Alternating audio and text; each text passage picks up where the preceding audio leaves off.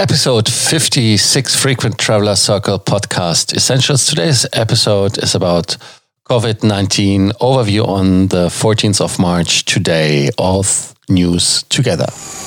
Welcome to the Frequent Traveler Circle podcast. Always travel better. Put your seat into an upright position and fasten your seatbelt as your pilots Lars and Johannes are going to fly you through the world of miles, points, and status.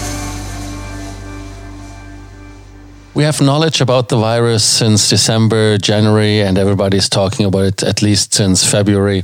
And now in March, it's even not getting less as fares are getting cancelled. Airlines, um, yeah, going belly up. Flybe as one victim and the first victim. So far, other airlines are struggling. What is happening? What is the situation. Um, it started more or less that certain countries you cannot fly into anymore. Certain reasons are there. Number one, some countries closed their borders, um, or other countries uh, just have not enough demand and the people cannot enter. To clarify, um, some countries really close the border. Some countries just say if you have been in certain countries or certain regions, then you are not allowed. To name here Israel, China, or Kuwait, Poland, Denmark.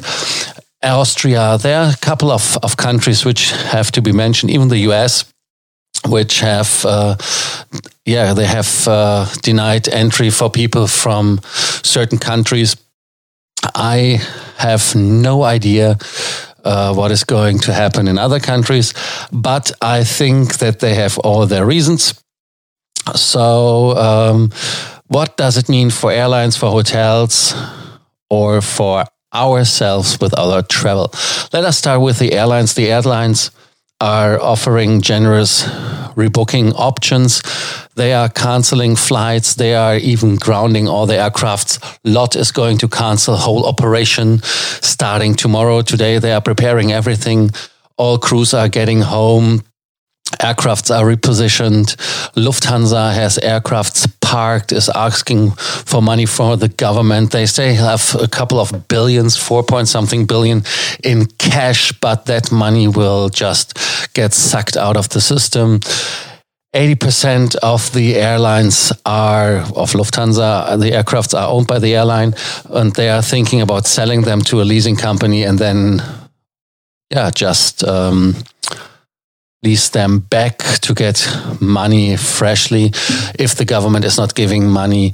Alitalia is a candidate which, um, yeah, has to be in uh, short term find to find a solution. Otherwise, they are more or less bankrupt if the government is not giving them money. Another interesting topic is what happens with Condor. Condor, um, there's a rumor that Condor is not taken over by LOT because LOT cannot buy money, uh, buy Condor with the money from the government and needing themselves a kind of a bailout. That is a problem to tell the Polish people. So we will see what is happening there to the airlines A couple of airlines like Qatar extended the status and the requalification time by six months. No points are expiring, no status is expiring. Finnair is doing something similar. Yeah, um, hotels are doing similar things for countries in Asia. If you are registered there, I talked about it. But for them, it's a drama. Hotels are already closing. An example would be uh, hotels in, in China or in Bangkok. There's one, for example, closed, which they used the time to remodel, which is not a stupid thing. Um, yeah, it is crazy times.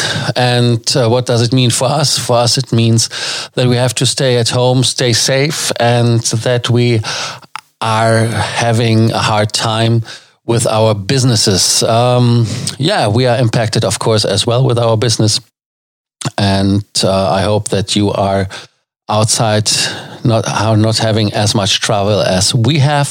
So for that reason, uh, let us know what is your story about COVID. What travels did you postpone? What are your measures you are taking to handle the crisis for you, for yourself, for your family? And um, yeah, we, for example, we just canceled our flights. Uh, do not request any compensation from the airlines, as we thought it was just generous that they even directly refund funded the money, which sometimes takes a little bit more time than just a snip of the finger. So we will see how it works and hope that we get this crisis over very soon. Still looking forward to your messages. Thank you so much, and we will see what's going to happen next with the virus. Thank you for listening to our podcast, Frequent Traveler Circle. Always travel better and boost your miles, points, and status. Book your free consulting session now at www.ftcircle.com now.